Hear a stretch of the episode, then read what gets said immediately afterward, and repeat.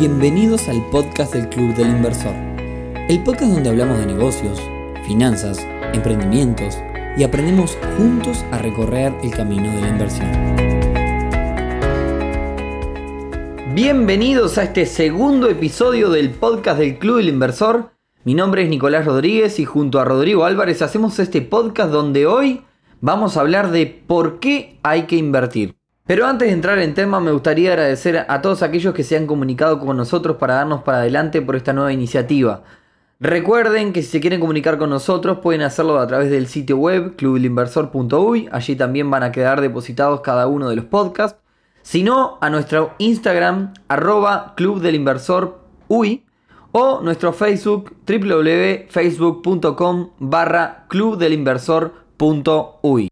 Bueno, ahora sí. En primer lugar, déjenme aclarar antes de comenzar a contestar la pregunta que el tema de las inversiones no debe ser un tema tabú ni está lejos de nadie y contrario a lo que quizás muchos piensan, nos afecta a diario. Y les voy a dar un ejemplo de cómo esto impacta en la vida de cada uno de nosotros.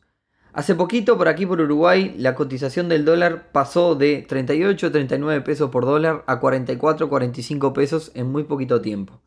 Esto fue en el marco dentro de una tendencia mundial de suba del dólar debido a la crisis del coronavirus. Y una de las razones por las cuales esto sucede se trata de por los inversores.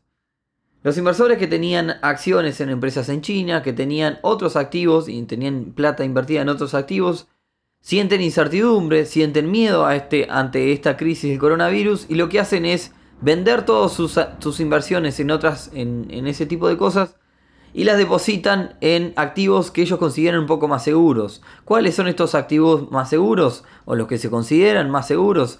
Bonos del Tesoro de Estados Unidos. Eso automáticamente genera una tendencia mundial a que el dólar suba, ya que es algo que está muy demandado a nivel mundial. Y esto, que no dejan de ser inversiones, nos termina impactando a todos nosotros en la cotización del dólar del día a día. Y voy un poco más allá, todos sabemos lo que son las AFAPs, no dejan de ser empresas que toman parte de nuestros aportes provisionales para invertirlos y generar una rentabilidad que nos permita tener un mayor ingreso cuando, cuando nos retiremos. Entonces, con esto que quiero decir que las inversiones están mucho más cerca nuestro de lo que nosotros realmente pensamos. Ahora sí, pasemos a contestar la pregunta del podcast del día de hoy. ¿Por qué hay que invertir? Razón número uno. El dinero parado pierde valor. Y esto es por un concepto que se llama inflación. Tengas en la moneda que tengas el dinero, el dinero va perdiendo valor día a día.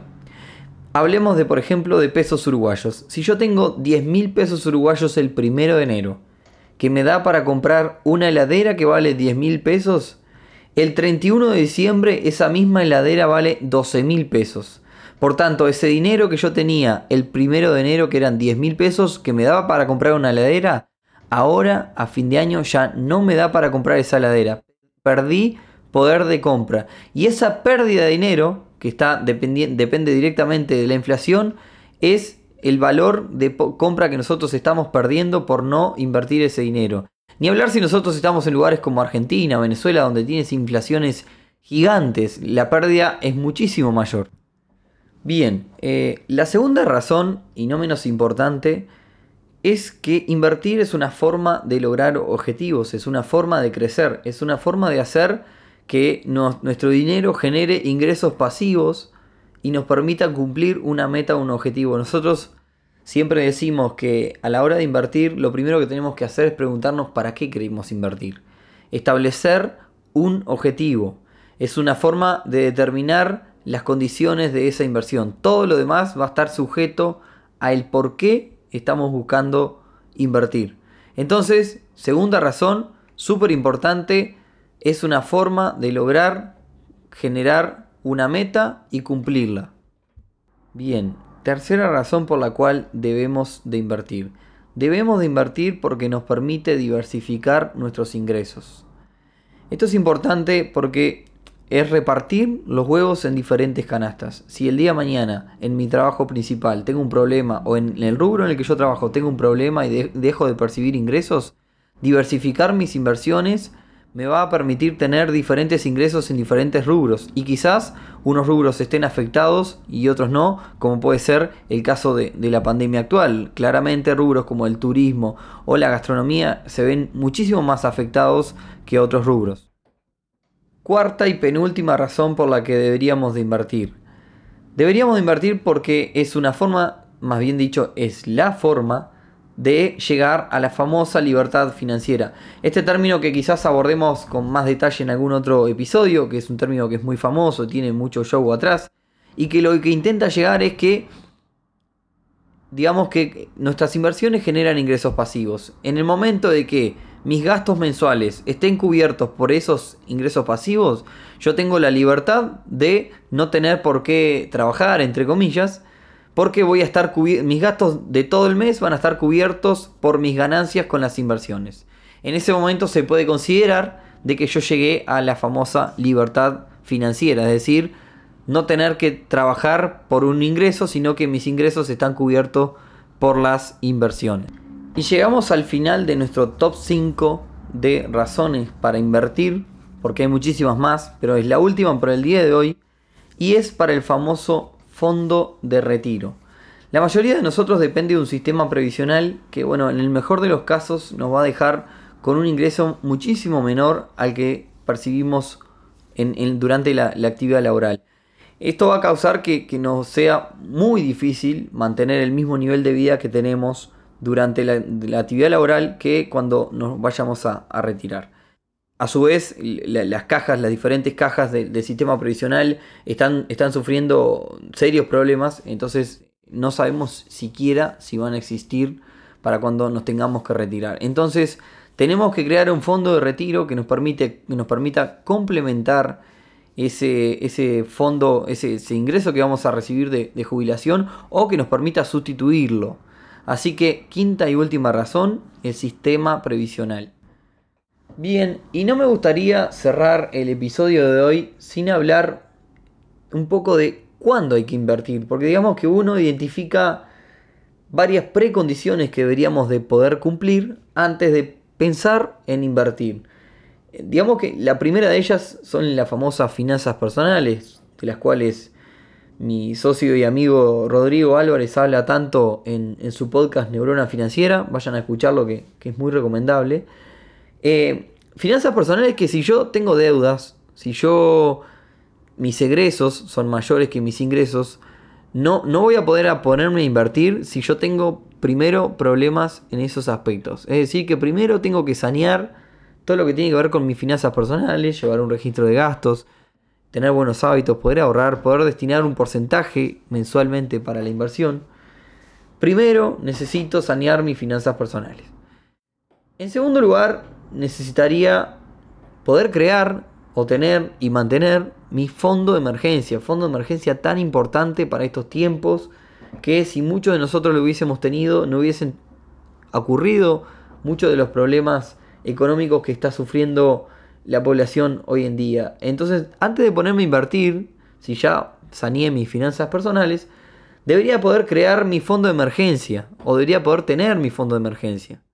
Fondo de emergencia que no es más que dinero parado para imprevistos, para poder mantenerme un determinado tiempo, ideal si fueran por lo menos unos meses, sin recibir ingresos y aún así no tener serios problemas económicos. Es decir, una vez que saneé mi fondo, mis finanzas personales, creé mi fondo de emergencia y aún así tengo excedentes y puedo destinar un porcentaje del mes en otros rubros, ahí recién debo pensar en ponerme a invertir. Bueno, y hasta acá estuvimos viendo el por qué hay que invertir, el, cuándo deberíamos de, invertir, en qué etapas, una vez que ya finalicé de sanear mis finanzas personales, que ya creé mi fondo de emergencia.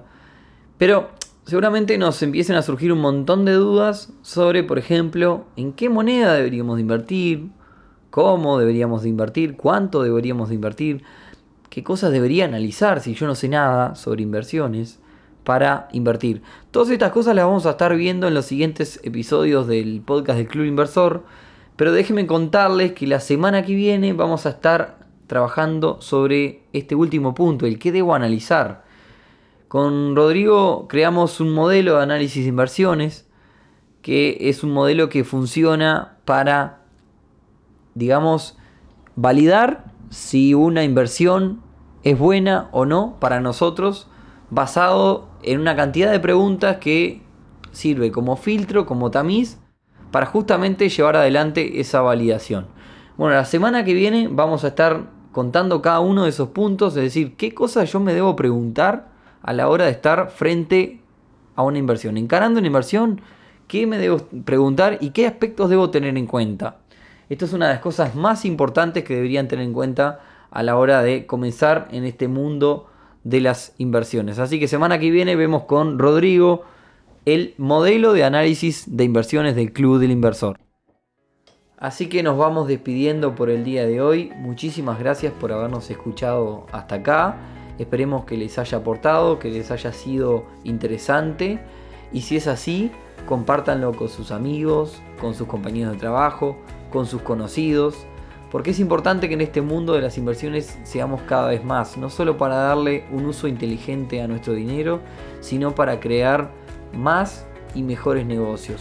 Así que si nos quieren ayudar, compártanlo, agreguen a sus bibliotecas de Spotify para que esto también pueda llegar a más, más personas.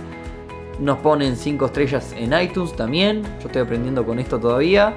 Y, ah, importante, síganos en nuestro Instagram si todavía no lo hacen, arroba Club Inversor UI, porque se está dando un montón de ida y vuelta con nuestros seguidores a través de ahí, estamos con contenido diario, así que bueno, este, se está dando una sinergia importante. Así que bueno, gracias a todos y nos vemos. Chau chau.